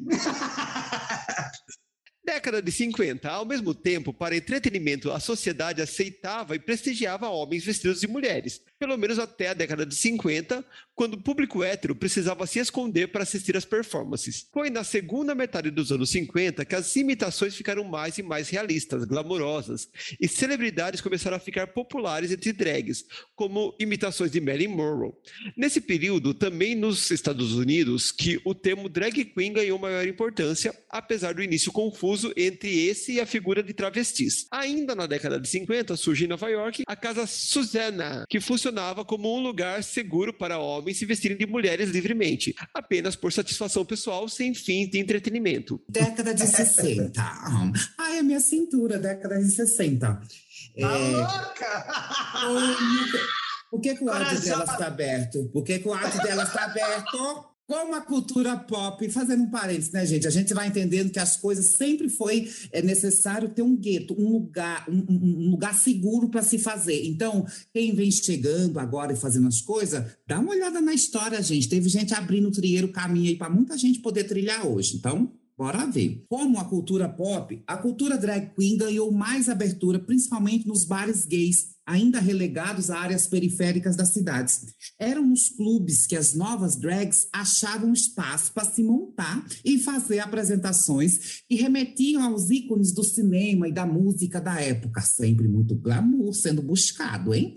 A arte drag começa a evoluir para uma forma de expressão de homens gays. Era menos uma forma de ganhar dinheiro e mais uma maneira de criar uma comunidade. Foi a partir do final dessa década, da década de 60, que a comunidade gay começou a lutar mais pelos seus direitos, principalmente em manifestações e protestos muitas vezes violentos. Aí vem a década de 70 e 80. E as drags viraram símbolo na luta pelos direitos LGBTQ e a mais e por aí vai. Mas com o avanço da AIDS, a comunidade foi mais uma vez relegada aos espaços escondidos. Então, bota as bichas no gueto tudo de novo, né? E nos anos 80, em 1984, surgiu em Nova York o Wingstock, festival realizado ao ar livre que reunia drags inacreditáveis do mundo todo. O evento ganhou um documentário, Wingstock the Movie, de 1995, de Barry Shields. Inclusive, hoje no YouTube você acha vários trechos de Wingstock. Quem quiser pesquisar, pesquisa lá que é muito legal de ver. Década de 90. Ai, foi quando eu nasci. Filmes. Filmes como Priscila, a Rainha do Deserto e Para One Fool, Obrigado por Tudo. Eu assisti, gente. Ai, no Julie cinema os dois. Newmar. No cinema, né? No cinema. Que fique claro que elas viram no cinema. Ai, Julie Newmar. E a figura do americano RuPaul, que atuou em clipes humorísticos, programas de TV, filmes, gravou discos, produziu trilhas sonoras, entre outras atividades, ajudaram a arte drag ser novamente valorizada. Relacionada à luta pelos direitos LGBTQIA+, as drags ajudaram a popularizar as paradas gays ao redor do mundo. Abrindo um parênteses aí, que RuPaul, uma admiração imensa, porque uma figura que surge nessa década de 90 e hoje, né, as- atualmente, eu não posso falar atualmente, mas já tem uns 10 anos, e retoma esse cenário e que com muita grandeza, com muita capacidade traz isso à baila novamente. Isso é muito importante, gente. As figuras que surgem, fazem história e depois de um tempo elas retomam e estão aí ainda é, é, dando visibilidade a- a esse trabalho. Eu só queria citar uma drag injustiçada, que ninguém citou ela aqui, e ela foi, acho que, uma das pioneiras também na TV, que foi a o Pernalonga. Sim, e o pica-pau também. E pica-pau também. Duas drags maravilhosas. Minha primeira referência drag quando eu era criança era pica-pau e perna longa, inclusive perna longa de Valkyria, descendo a- as escadarias num cavalo cor de- com crina cor-de-rosa. Não, e que engraçado, né, gente? Porque são desenhos feitos lá nos anos 30, 40. Não é uma coisa que foi feita recentemente. São desenhos bem antigos. E eu quero até pegar o gancho. Olha aqui, um beijo para Misa Nubes. Eu quero pegar o gancho da Maria Quitéria Arce Correia Téria Arce, que acabou de falar agora sobre a RuPaul, né? Que inclusive tem uma grande importância na, na história do que é ser drag nos anos 2000, né? Quando o drag se transforma parte da cultura popular e passa a permear diversos meios que antes não era possível dessa arte alcançar, né? Como a gente bem viu, a arte que era algo bem disseminado nos teatros de antigamente, com a chegada do século XX, foi se transformando algo cada vez mais de gueto e cada vez mais próximo da cultura LGBTQIA+. Até que na virada para os anos 2000, isso começa a mudar um pouco. RuPaul, que já foi citado e teve essa grande importância né, na- no maior centro cultural do mundo hoje em dia, que é os Estados Unidos, ela cria um programa que leva as drag queens para o mainstream. E é por isso, para você novinha que não tá ligada, do porquê que no RuPaul tem desafio de atuação, tem desafio de canto, de performance, é porque a drag tem toda essa história surgida do teatro, faz parte da performance, faz parte da construção artística, e é por esse motivo que aqueles desafios são tão diversos, artisticamente falando, porque tudo isso caminha junto com a história da drag queen. Eu quero aproveitar para finalizar esse assunto e irmos para os nossos quadros, queria que vocês comentassem rapidamente sobre essa história que a gente falou e também um pouquinho sobre é, é, esse assunto que o Arce trouxe, que é a hierarquia que deve ser respeitada, não num sentido é, militar da coisa, né? Às vezes a gente fala sobre hierarquia e a gente acaba pensando direto nessas referências militares, mas eu quero dizer sobre as referências e as pessoas que lutaram antes para que hoje as novinhas cheguem e possam fazer drag. Eu que tô com 12 anos, eu possa chegar aqui e fazer drag, né? Linda, maravilhosa. E ninguém nem te matou ainda, ninguém te, te prendeu, ninguém te assassinou. E, e fora isso, se vocês puderem falar sobre isso, que eu já falei muito, quero me calar, mas se vocês puderem fazer uma relação sobre isso com a Pablo Vittar, porque hoje em dia eu vejo nas redes sociais, eu que acompanho muito, uma discussão, né? As pessoas parecem que querem comparar, por exemplo, a RuPaul com a Pablo Vittar, o que não faz sentido nenhum, porque apesar dos números serem diferentes e a Pablo ter números gigantescos e ela ser uma gigantesca representatividade, o que a RuPaul significa enquanto história e Pablo Vittar existe só por causa de RuPaul. Não só ela, mas digo, existe essa grande diferença de importância para o movimento. Se vocês puderem dar seus pareceres, por gentileza. Sou pesada, né? Eu venho com umas perguntas assim, ó. Ela não veio brincar, ela não veio. Gente, essas perguntas parece que foram tiradas do meu corpo, pesadas. É o, é o, bom, eu, eu, eu, eu fico pensando assim, que é, quando a gente fala de, né, nem sei se eu uso essa palavra aqui, mas do, da história das coisas, né, a gente olhar, não é nem só no sentido de, nossa, vamos respeitar porque as pessoas fizeram coisas antes. Não só nesse sentido, porque eu acho que é, é- é isso, mas o quanto a gente pode ganhar com isso. Amigo, a roda já foi inventada, eu não vou inventá-la de novo, não preciso, não vou precisar gastar o meu tempo com isso. Então, assim, dou uma olhada no histórico das coisas e, inevitavelmente, a gente vai transformar as coisas. Então, assim, é tudo muito transformação. Vou, né, fazendo uma puxada aí para os transformismos e como foi começando, a gente vai entendendo isso na televisão aqui no Brasil, por exemplo, né? Os transformistas, enfim, que vão para os programas de televisão. Mas é isso, é exatamente essa capacidade de mudar, de transformar, né? De fazer essa troca das coisas. Quando eu olho para uma coisa que já existiu e pego nela, a partir daquilo ali eu posso fazer a minha identidade dentro daquilo. Só para aproveitar, né, a Maria Quitéria Arce Correia Téria, Correia Téria, ela trouxe para nós duas palavras, né, que é o crossdresser e o transformista. Antes de você seguir, eu só queria contextualizar para o nosso público. Dentro da pesquisa do artigo científico que eu já apresentei aqui neste episódio de hoje, hoje existe a definição dos dois. O crossdresser é uma pessoa que frequentemente se veste, usa acessórios e ou se maquia diferentemente do que é socialmente estabelecido para o seu gênero, sem identificar-se como travesti ou transexual. Geralmente são homens heterossexuais, casados, que podem ou não ter o apoio de suas companheiras. Já o transformista ou drag queen, que é a mesma coisa, que também pode ser aplicado para drag kings, que é a versão de mulheres transformadas em homens, é o artista que se veste de maneira estereotipada, conforme o gênero masculino ou feminino ou entre os dois gêneros, para fins artísticos ou de entretenimento. A sua personagem não tem relação com sua identidade de gênero ou orientação sexual.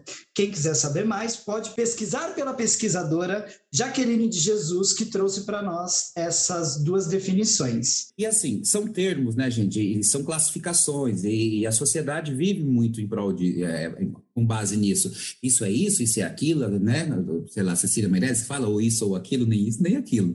É, essas definições, esses nomes, essas coisas todas, vêm para a gente poder organizar um pouquinho o pensamento. Mas eu fico lembrando sempre que a gente tem sempre uma necessidade de um aval, de uma, de uma eleição, de uma escolha. Ah, isso está escolhido para colocar na mídia agora, isso vai funcionar. Eu acho sempre que as perguntas são muito mais, mais interessantes do que as respostas. Então, assim, a gente se pergunta por que é que Pablo é escolhido mais para estar tá, é, em evidência, por que que Pablo, a figura, olha, a gente precisa entender olhar para o conjunto, né? A figura física de Pablo, como ele se parece, como ele é, com que se assemelha, qual é o trabalho que traz. Então, assim, qual é a necessidade que temos hoje de ter essa representatividade na marra, forçada, porque e sempre é isso, sempre é na batalha, né? Precisa ter essa representatividade. Então, escolhe-se uma figura, porque é mais Pablo Vittar e, e, sei lá, vamos pegar Majur ou, né, ou uma outra figura que não tem um estereótipo tão próximo do que seria a priori é, aceitável ou, ou, elegido pela sociedade. Então, acho que tem, tem muito a ver com isso. assim é, As figuras que surgem quebrando é, muito fortemente barreiras, assim, pá, chega e impõe né, e questiona, mesmo pela sua aparência ou pelo seu discurso verbal, e não só o discurso da, né, do, da, da prática, elas já são um pouco é, é, é, colocadas um pouco de não, talvez não, talvez menos, né? Vamos escolher, vamos eleger coisas assim que são um pouco mais palatáveis, né? Assim, a gente vai, a sociedade vai aceitar um pouco melhor. E aos poucos a gente vai quebrando essas, essas barreiras. Então é, é muito importante que haja o um enfrentamento, o um confronto, o um embate, mas a sociedade funciona e caminha a passos muito curtos e a engrenagem roda muito devagar. Então é sempre escolhido coisas que sejam um pouco mais amenas, né? No meu modo de vista, a, a tecnologia evolui, temos celulares, um monte de coisa, mas humanamente, no entendimento de viver em sociedade, de lidar com as diferenças e, e com, a, com a pluralidade, é muito. A engrenagem parece que às vezes trava e chega a rodar um pouquinho para trás, vide pós 2016. Ponto. Cara, a senhora sabe que a senhora está intimada para a parte 2 desse podcast, né? Deste episódio porque você começou a comentar brilhantemente sobre o que seria né, a continuação do tema, que, como vocês sabem, eu faço uma pauta, gente, a gente não fez um terço da pauta que eu construí. Então a gente tem muito para falar ainda sobre esse tema e a senhora está convocada para voltar. E eu Ai, vou avisar. Não vou ter que fazer o um Pix. Vou ter que fazer o um Pix para voltar agora. Não tem, não tem. Não sei. Gente, eu tô emocionada com o Pix que vai cair. Vai cair dois, vai cair dois. Shai. Ai, amor. Nos ter tua voz. Você ia falar? Pode falar. Não, Maria Quitéria falou tudo. Não falei nada, gente, eu sou órfã. Tá não, eu acho que se eu, se eu falar vai acabar sendo redundante, porque a Maria Quintera falou tudo, fecho muito com ela. É, é interessante conhecer a história, saber o que veio antes, para saber tudo que foi trabalhado, até pra gente não voltar para trás também, né? Porque tem esse problema. Às vezes começa, a gente tenta reinventar a roda e acaba fazendo uma roda quadrada, acaba voltando para trás. Então, é legal saber conhecer toda essa história.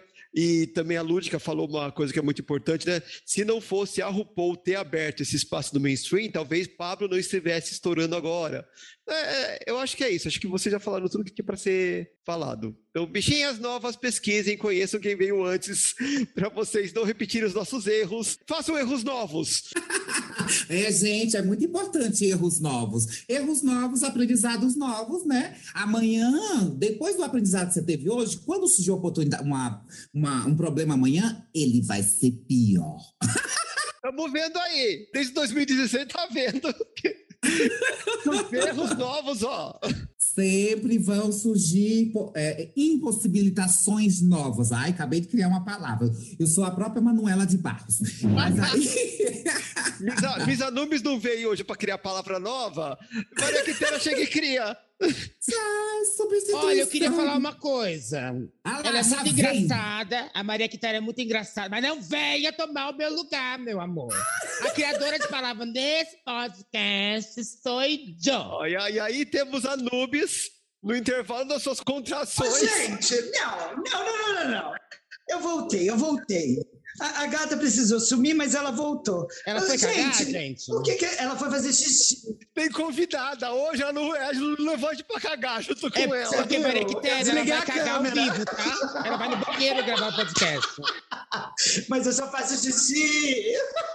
Eu tô passada com as imagens que eu tô vendo. Gente, a gente tá gravando esse negócio, mas a gente tá vendo a outra pessoa. A outra pessoa que eu tô vendo aqui agora, eu não vou comentar. Ela tá até suando, olha, gente. Gente, não é, porque tá calor. Ah, tá calor, né? Banheiro geralmente é calor, querida. Ai, que humilhação. Vocês perceberam que Miss Anubis... é- primeiro, que eu quero entender essa licença, né? A gente tem que botar ela pra comentar, gente. Ela tá podendo falar mal de mim? Eu queria desaparecer, mas eu não consigo ficar calada. Eu tô querendo trabalhar, gente. Eu tô só querendo trabalhar com uma pessoa honesta, entendeu? E eu tô vindo aqui, gente, querendo me substituir nesse podcast, entendeu? Eu não tô entendendo. Hum, Adeus. Vou de novo trabalhar.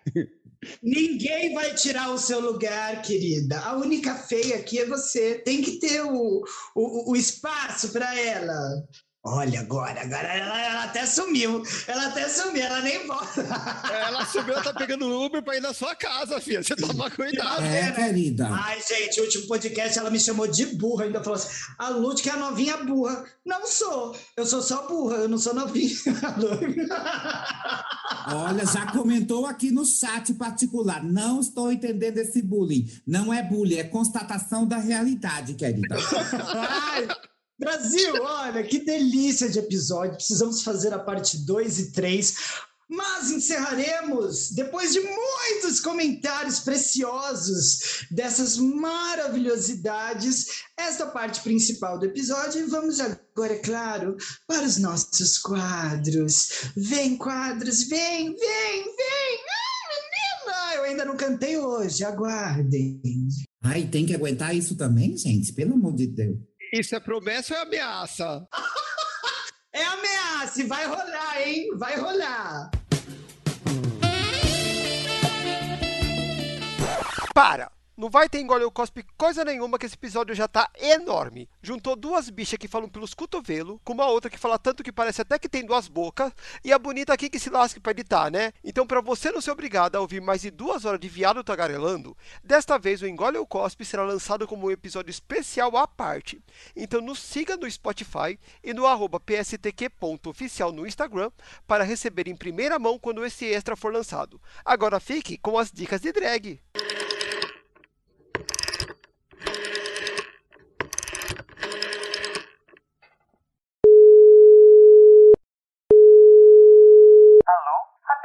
Para DDD. Dica de drag. Estamos então com a nossa dica de drag. E para você que está chegando agora, está ouvindo pela primeira vez, não sabe o que significa dicas de drag, é neste quadro que nós damos indicações que podem ter ou não a ver com o tema de hoje, que é esse maravilhoso tragédia, comédia e drag queens. Caralho! Sim, ela tá animada, ela já bebeu hoje. Puta que pariu, Brasil! Vamos indicar, vamos assistir, vamos fazer muita coisa. Ai, eu tô louca! Menina, beijo, beijo. Conta a história da Catarina, conta, conta, conta a história da Catarina. Conta. Ei, Maitê, conta a história da Catarina. Conta. É isso, Brasil. Aí, aí ela não tá bêbada, aí são outras substâncias, eu tenho certeza. Gente, segura que a não gente faz isso. vai bater. E vamos com a nossa convidada, Gracinha. Maria Quitéria, entra você agora. Fala para nós, qual a sua dica? Obrigada por realizar meu sonho, já que a Hebe morreu, não pude ser chamada de gracinha, estou sendo chamada de gracinha agora. Gente, eu quero dar duas dicas para vocês, são dicas cinematográficas, porque eu venho do cinema. É, fui assistir agora há pouco. Eu, eu quero dar duas dicas. Uma dica é bastante. é, já Ai, que é de um tosca, filme- não, é muito, ai, muito tosca. Eu amei. Ai, ai, ai, ó. Três dias depois.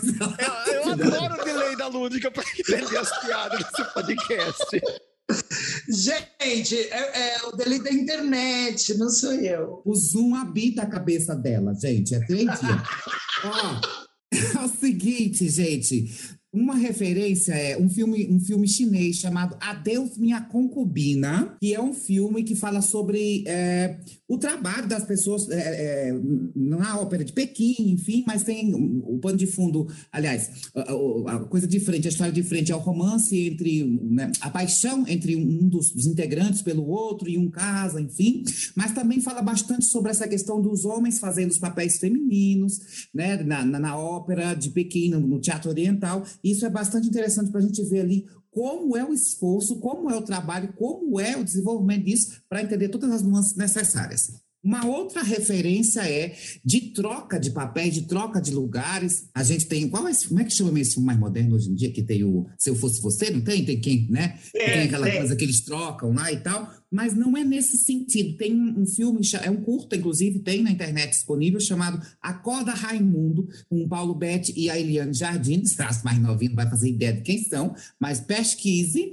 É, então eles trocam de papel, ele, né, o homem tem um sonho, enfim, eles trocam de papel, mas eles realmente trocam de lugar, esse papel, esse lugar que a sociedade deu ao homem, o lugar que a sociedade deu à mulher. Então Paulo Betti passa a, a fazer o papel da pessoa que fica em casa fazendo todos os afazeres com essas obrigações, e a Eliane Jardim ocupa o papel do, do- né, do, que é jogado ao homem, para o que sai de casa, o que trabalha, enfim, para a gente entender realmente essa troca de lugares e, e tem a ver com isso, nessa, dessa transformação, desse trocar de lugar, desse mudar as coisas de lugar que a drag faz bastante e, e, e aí por isso causa uma, uma estranheza no que a gente vê, no que a gente olha e por isso é tão grande, com, com muita capacidade, muita é, possibilidade de, de, de discutir muitos assuntos. Gente, como ela fala bonito, né? Ai, gente, Se, se vocês soubessem como ela tá vestida, com uma teta de é, fora, querida, vocês não iam imaginar o que, que essa mulher dá nesse texto. Ela fala tão bonito que nem combina com o podcast direito, né? Vai ser difícil. Faz sentido. Eu Pronto, aqui já- falando, do jeito que falo. Fui desconvidada agora, pronto. Mas vai ter que trazer esse frescor. Precisa de alguém até que saiba falar, que eu mesma. Desde que eu fui chamado, estou fazendo pesquisas e pesquisas, estou aqui com o texto todo numa dália na minha frente e estou lendo. Não, mas olha, eu, eu vou fazer um, um adendo aqui, porque a senhora Maria Quitéria eh, precisa, por falar em todo este falar bonito, não sei se os ouvintes perceberam ao longo deste episódio, que eu comentei que Arce Correia é uma grande poetisa. A senhora tem um livro aí recentemente publicado, tem um, um poema seu, não foi? Que acabou de sair em um livro. Fala para nós, indica também. Ah, é isso. É, tem um texto meu que foi publicado em uma antologia. ah, é uma antologia sobre a pandemia. O nome da antologia é Retratos Pandêmicos. Foi parte de, um, de uma oficina, de um curso que eu fiz, um projeto chamado É Dia de Escrever. Então, na internet vocês vão encontrar essas coisas. É Dia de Escrever. Essa antologia é chamada Retratos Pandêmicos. São cinco grupos de, né, diferentes que tem lá. Negritude, mulheres, indígenas, LGBTQIA+, e jovens. Eu tô no jovens. E mentira. Eu tô no grupo de negritude. Então, Corajosa! Ai, que coragem, gente! Ela vem dentro do nosso podcast. Fala que é jovem. Todo mundo que ouve sabe. Não tem como. Uma pessoa que acabou de indicar Deus minha concubina, não pode ser jovem. Tudo Pois bem, eu tô é. no da negritudes, mas foi por um, né, uma adequação de espaço. Eu estaria no jovens, enfim. Mas no grupo. Tem um texto meu que foi lançado, aliás, primeira publicação minha que eu faço, e aí em conjunto, né? São acho que 80, são 79 textos, e o meu texto está lá chamado é, Acalantando o Paisado. É um texto que toca no assunto da pandemia, mas eu faço de uma outra maneira, não diretamente, mais, mais uma prosa poética, enfim. E eu escrevo, e tem essa, essa, essa questão ainda na minha vida. Escrevo, componho, e estamos aí nessa, nessa verve. Brasil, vocês perceberam essa quantidade de palavra difícil? Se alguém que ouve esse podcast souber o que é um verve, manda para mim. Manda no inbox, porque aqui a gente realmente trabalha apenas com convidados muito poetas, muito maravilhosos e muito verves. É isso, Um Brasil. exemplo claro de verve é o oxiurus. Todo mundo já teve um verve desse. Já tive. Mas, Milena, o meu, você tá achando aqui que é espinha, mas não é. Se olhar de perto, é um verve. Deixa eu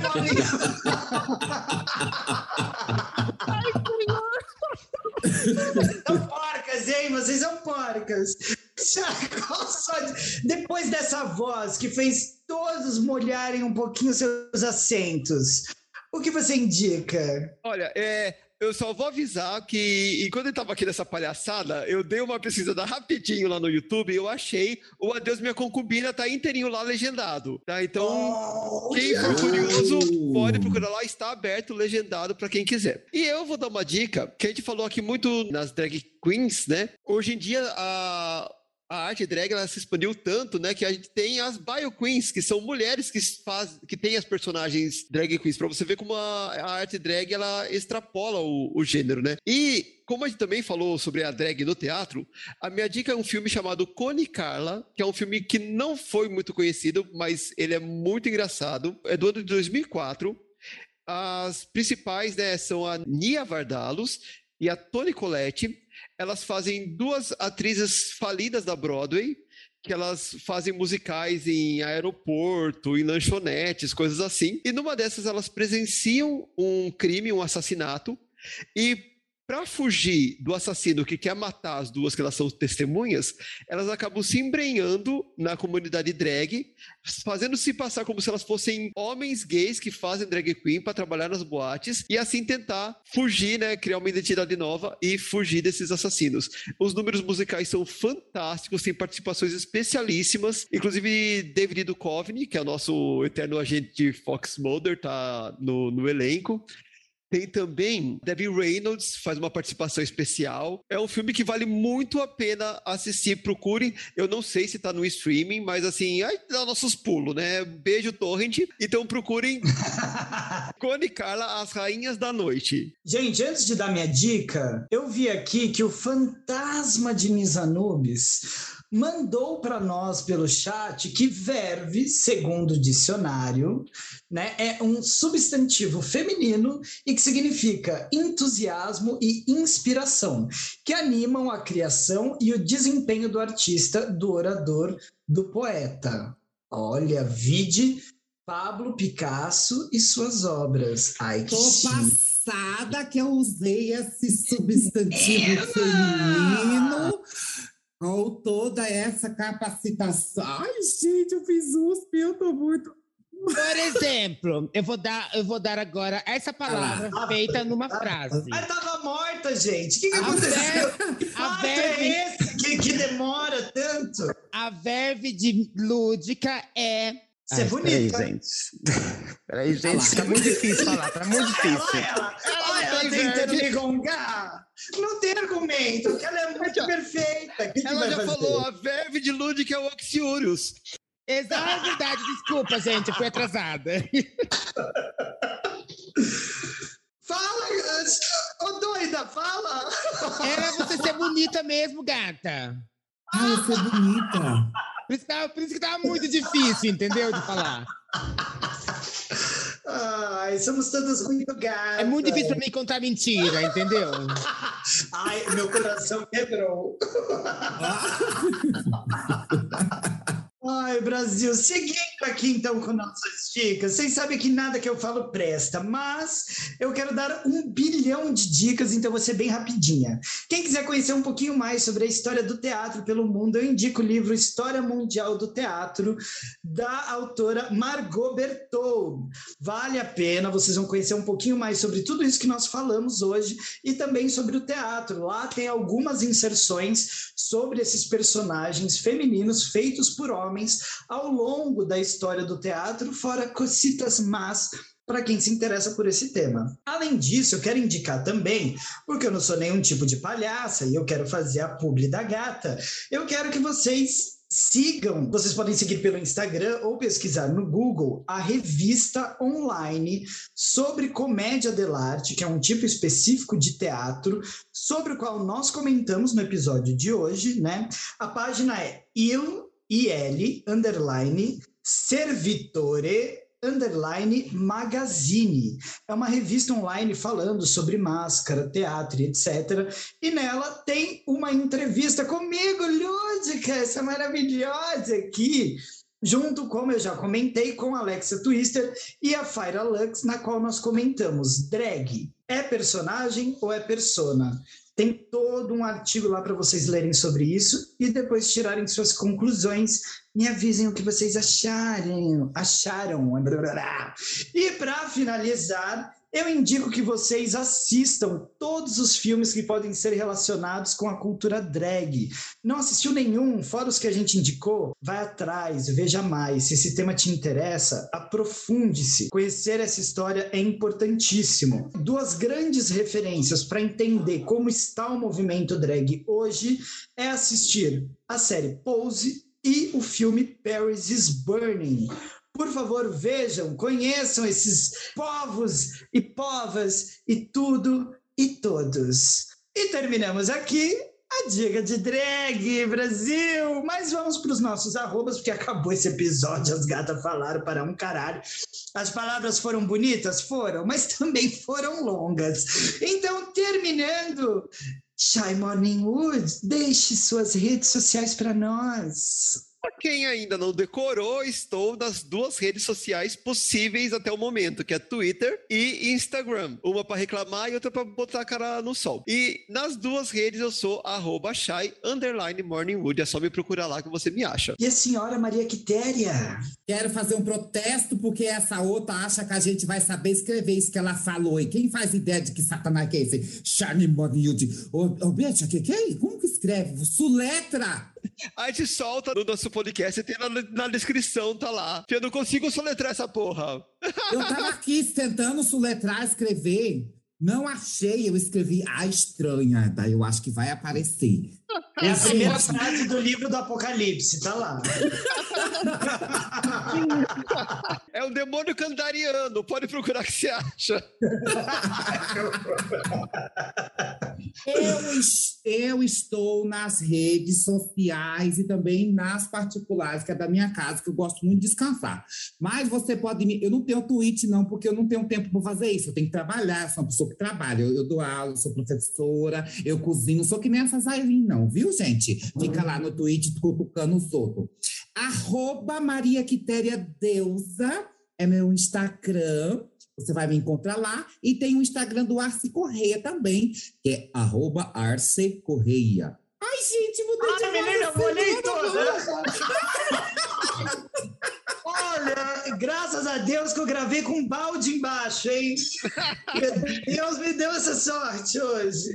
Inclusive, a Arce Correia tem um OnlyFans só com áudios, né? Gente, estamos aí pensando nesse mercado. Grata pela dica. Beijo, baunilha. Tchau.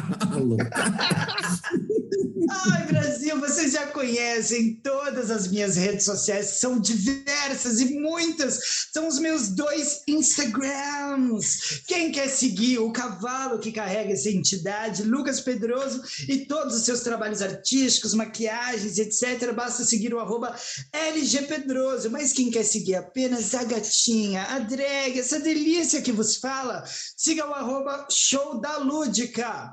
Lúdica com YKH no final. Sim, KH. Não faça essa piada. A vida já fez. E agora estamos aqui com Maria Quitéria Deusa, Arce Correia, Shaimon Wood e Lúdica. E claro, o fantasma de Miss Anubis desconectando completamente. Ah, Brasil! Tchau! Beijo! Sai